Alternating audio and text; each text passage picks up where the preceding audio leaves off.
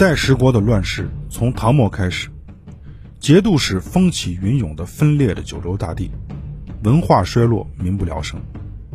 这一时期是中国的浩劫。欢迎收听《五代乱世之中原崩解》。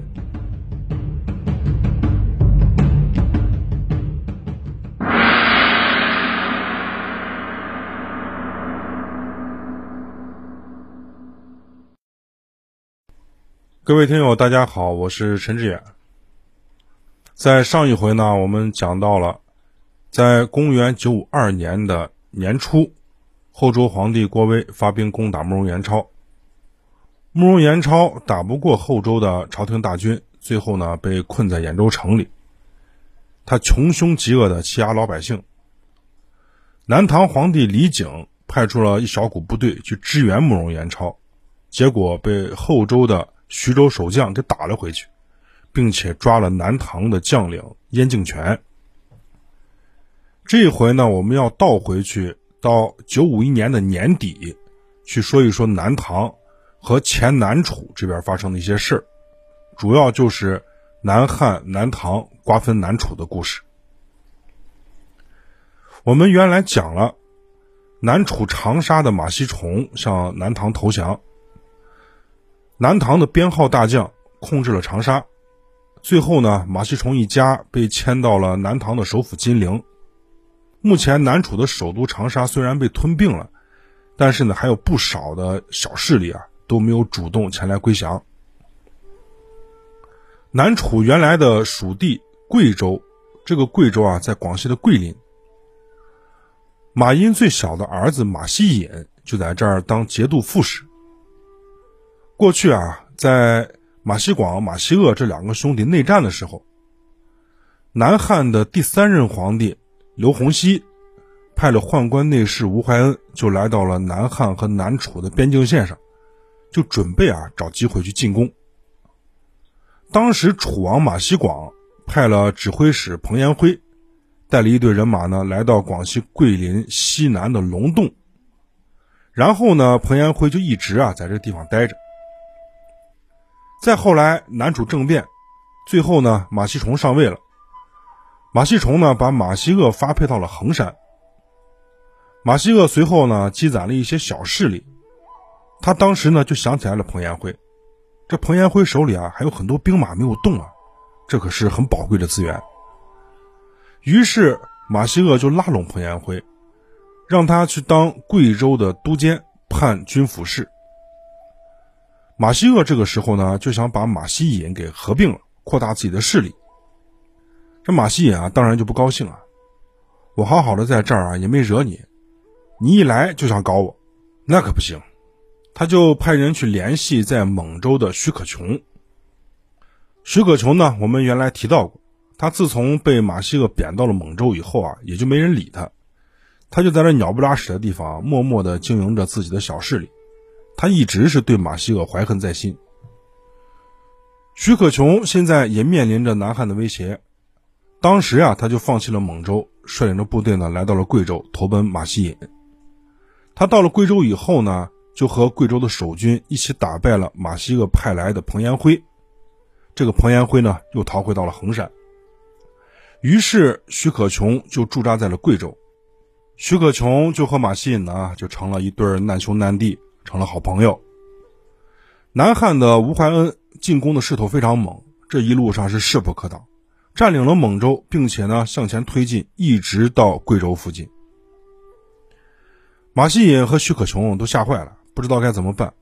他们就这点人马，这装备还差的不行，就没法打呀。这两个人呢就借酒消愁，这边喝呀边抱在一块哭。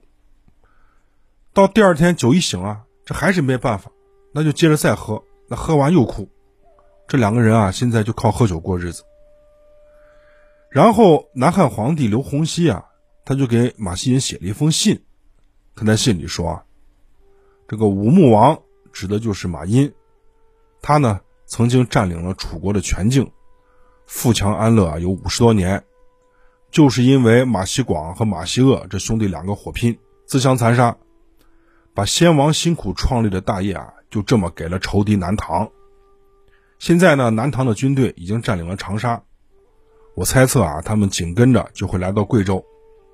我们两国交好啊，已经有好几代人了，我们的友谊非常深厚，再加上呢，我们还有联姻关系，所以我打算发大军去救你们。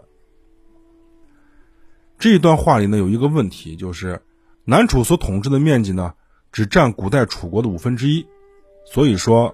马殷啊，统治了楚国全境，这是在夸大其词。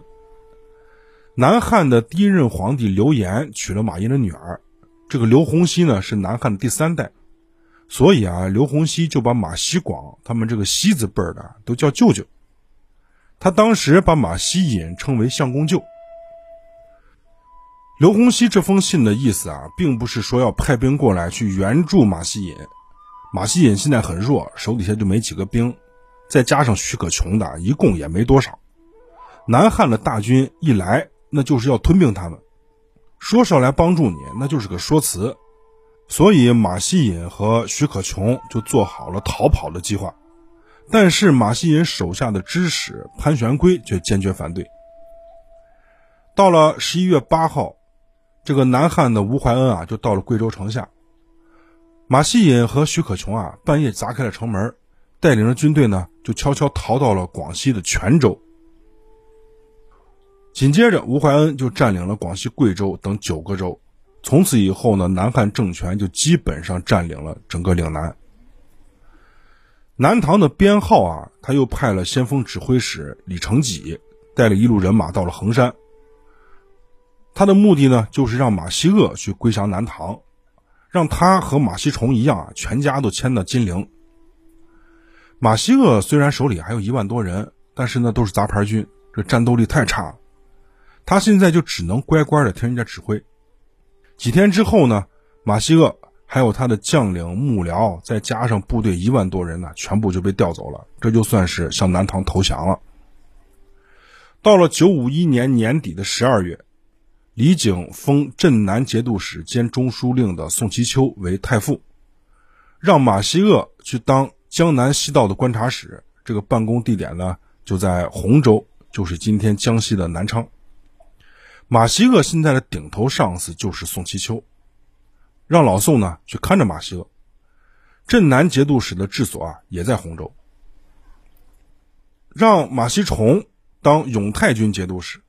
永泰军的治所呢在舒州，就是安徽省的潜山县。原来南楚的文武官员呢也都降级任命了。反正呢，给大家都留口饭吃。李景对原来南楚的两个英雄人物廖燕和彭世浩呢，那是比较看重的，让廖燕当了左殿直军使兼莱州刺史。这个莱州刺史呢，那现在是个空衔，现在莱州啊还归人家后周呢。让彭世浩当殿直都虞侯，给这两个人呢发下了大量的赏赐。原来南楚各个地方的大小官员呢。也都纷纷到南唐来朝见，表示愿意接受新皇帝的安排。只有永州刺史王晕，是南楚各地官员里面呢最后一个才到的。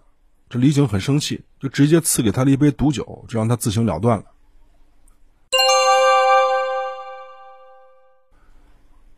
南汉也抓紧行动，继续扩大领土。皇帝刘洪熙派宦官内侍省丞潘崇彻、将军谢冠。率军进攻湖南的滨州，南唐这边呢派编号率军去救援，两边就在湖南的义章县展开了大战。这个宦官潘崇彻啊还是有点本事的，打败了编号的援军，攻下了滨州。这南汉为啥要派太监出门打仗呢？南汉呀腐朽昏庸，这个刘洪熙啊不光宠信太监，还宠信宫女儿，南汉啊整个就是阴盛阳衰。早在前些年，九五零年的十二月，就是在郭威、马希厄篡权夺位的时候，这个南汉的第三任皇帝刘洪熙当年三十一岁，这个人呢是极其昏庸，他把宫女卢琼仙、黄琼枝任命为女侍中，这在中国历史上都是很罕见的。侍中啊是个非常重要的官职，这个郭威在称帝之前就是侍中。这两个女人呢，头戴着乌纱帽，穿着正式的官服参与国事。南汉皇族啊，还有元老功臣，几乎是被杀了个干干净净。现在南汉朝廷的实权呢，控制在宦官林延玉的手里。南汉军队攻克了滨州以后呢，南唐的军队是节节败退。这编号呢，就给李景上奏，让朝廷赶快安排广西全州和湖南道州的人马进行防御。这两个州啊，到现在还没有刺史呢。李景就让刚招降的廖燕去当了道州刺史，命黑云指挥使张鸾当泉州刺史。封湖南安化的刺史王延政为陕西汉中的山南西道节度使，这个山南西道节度使也是个空衔，这个地方呢现在归后蜀。把王延政鄱阳王的封号改为光山王。王延政就是闽国的最后一个皇帝，他原来向南唐投降了。原来后汉安徽蒙城的将领贤士朗，在九四九年的二月，他就向南唐投降了。当时李景啊，就把他的部队改编为奉节都，后来呢，跟着编号去攻打南楚。南楚灭亡了以后呢，他们就在当地驻军了。南唐呢，把不少的好东西啊，金银绸缎、珠宝文玩，还有一些漂亮的亭台楼阁都拆了，运回到南唐的首都金陵。李景又派了都官郎中杨继勋，专门负责在南楚的占领区收税。都官郎中这个官职呢，就是专门管。刑狱罪犯的官，在南楚占领区呢收的这一批赋税，大部分都发给在当地驻守的南唐军队当做军费。按道理啊是收不了多少税的，也没有多少钱。这个奉节都一共才有多少人？湖南的老百姓是可以承受得起的。可是呢，这个事情啊就坏在杨继勋，他这个人非常的贪，他变着法儿的啊多收一些就落到自己口袋里。这湖南的老百姓啊，才出了虎穴，是又进了狼窝。专门负责给湖南驻守士兵发军饷粮食的官员，行营粮料使，叫个王少言。这个人是个贪腐分子，克扣士兵们的粮饷和赏赐。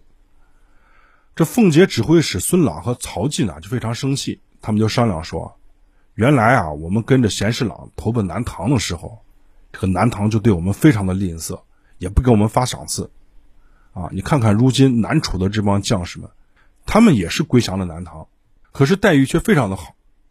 到如今呢，我们也算是南唐的士兵了，到南楚来立了功，可是待遇是越来越差。我们不如啊，把王少言、杨继勋、边浩他们都杀了，然后呢，我们占据湖南，再归附后周，那么我们的荣华富贵可就来了，就不用待在这儿受苦了。于是，一场兵变啊，就这样爆发了。